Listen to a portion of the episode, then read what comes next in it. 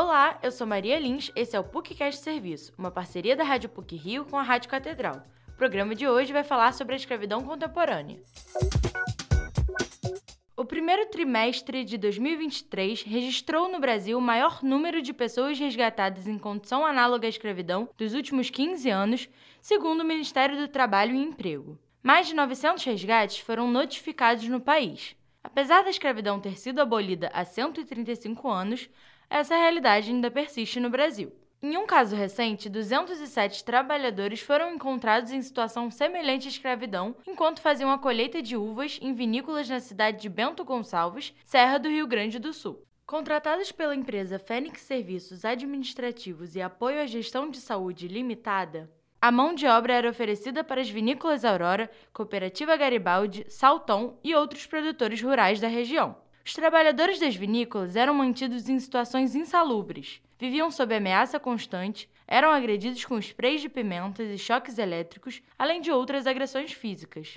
Em nota, as empresas afirmam que desconheciam as irregularidades e que sempre atuaram dentro da lei. O caso só foi descoberto depois de três trabalhadores relatarem para a Polícia Rodoviária Federal que tinham fugido de um alojamento no qual eram mantidos contra sua vontade. A maior diferença entre o trabalho escravo na época do Brasil colônia e hoje em dia é que ele não é mais visto como um dos pilares da economia brasileira. A professora Crislaine Afagali, do Departamento de História da PUC-Rio, destaca a persistência do racismo como um dos pontos que favorecem a continuação do trabalho escravo no Brasil. Existem diferenças quando se diz respeito à descartabilidade. Por exemplo, o trabalhador escravizado do século XIX, ele era propriedade do seu senhor. E ele também era uma forma de enriquecimento, era uma forma de guardar riqueza, de garantir a sua riqueza. Hoje em dia, há uma grande descartabilidade do trabalhador trabalhadores. A maioria dos trabalhadores que estão em situações de trabalho análogo à escravidão são terceirizados.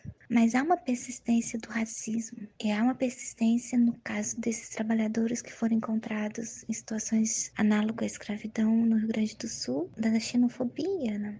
O jornalista Chico Felite, produtor do podcast A Mulher da Casa Abandonada, conteúdo produzido pelo jornal Folha de São Paulo, aponta que a cobertura midiática de casos de escravidão contemporânea no país é momentânea e muito baixa. A gente ainda cobre pouco e cobre mal casos de escravidão contemporânea no Brasil. Deveria haver muito mais cobertura e coberturas mais profundas e coberturas mais contundentes e mais longevas. Cobre-se até que razoavelmente bem as descobertas. Alguns poucos veículos cobrem quando existe uma denúncia do Ministério Público do Trabalho, a descoberta de pessoas grupos que estão trabalhando em condições análogas à escravidão. Mas essas coberturas deveriam durar anos, deveriam compreender todo o processo, deveriam compreender uma eventual condenação, uma eventual absolvição, para a gente entender onde é que está falhando ali. É nas leis, na formulação de, de leis que nós ainda falhamos, é no julgamento dos casos que são flagrados. As coberturas deveriam ser mais profundas para a gente ter respostas para essas perguntas. Segundo o órgão do Ministério do Trabalho e Previdência MTP, a Divisão de Fiscalização para a Erradicação levantou dados que apontam que o perfil das mulheres resgatadas em situação de trabalho análogo à escravidão é, em sua maioria, pretas ou pardas, entre 30 e 59 anos,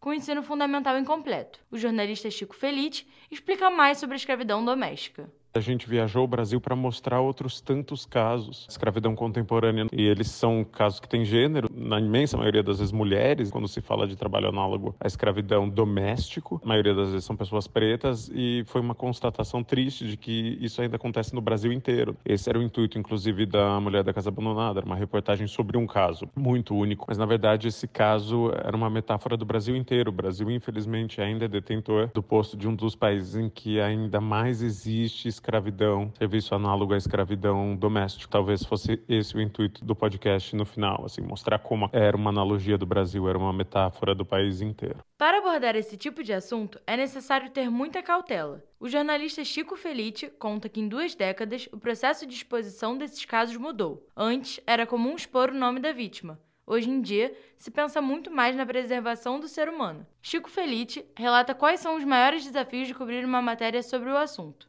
O maior desafio de cobrir um caso desses é, certamente ter acesso à informação, porque são informações que correm em sigilo, e encontrar esse meio termo, essa medida entre como noticiar a história, para trazer esse assunto, trazer esse debate para a esfera pública, sem revitimizar uma pessoa, sem fazer mal a ninguém. Então, acho que esse equilíbrio é delicado e exige que se pense muito, exige muita contemplação, exige muito profissionalismo. Em maio de 1995, foram criados os grupos especiais de fiscalização móvel, que servem como base do combate à escravidão.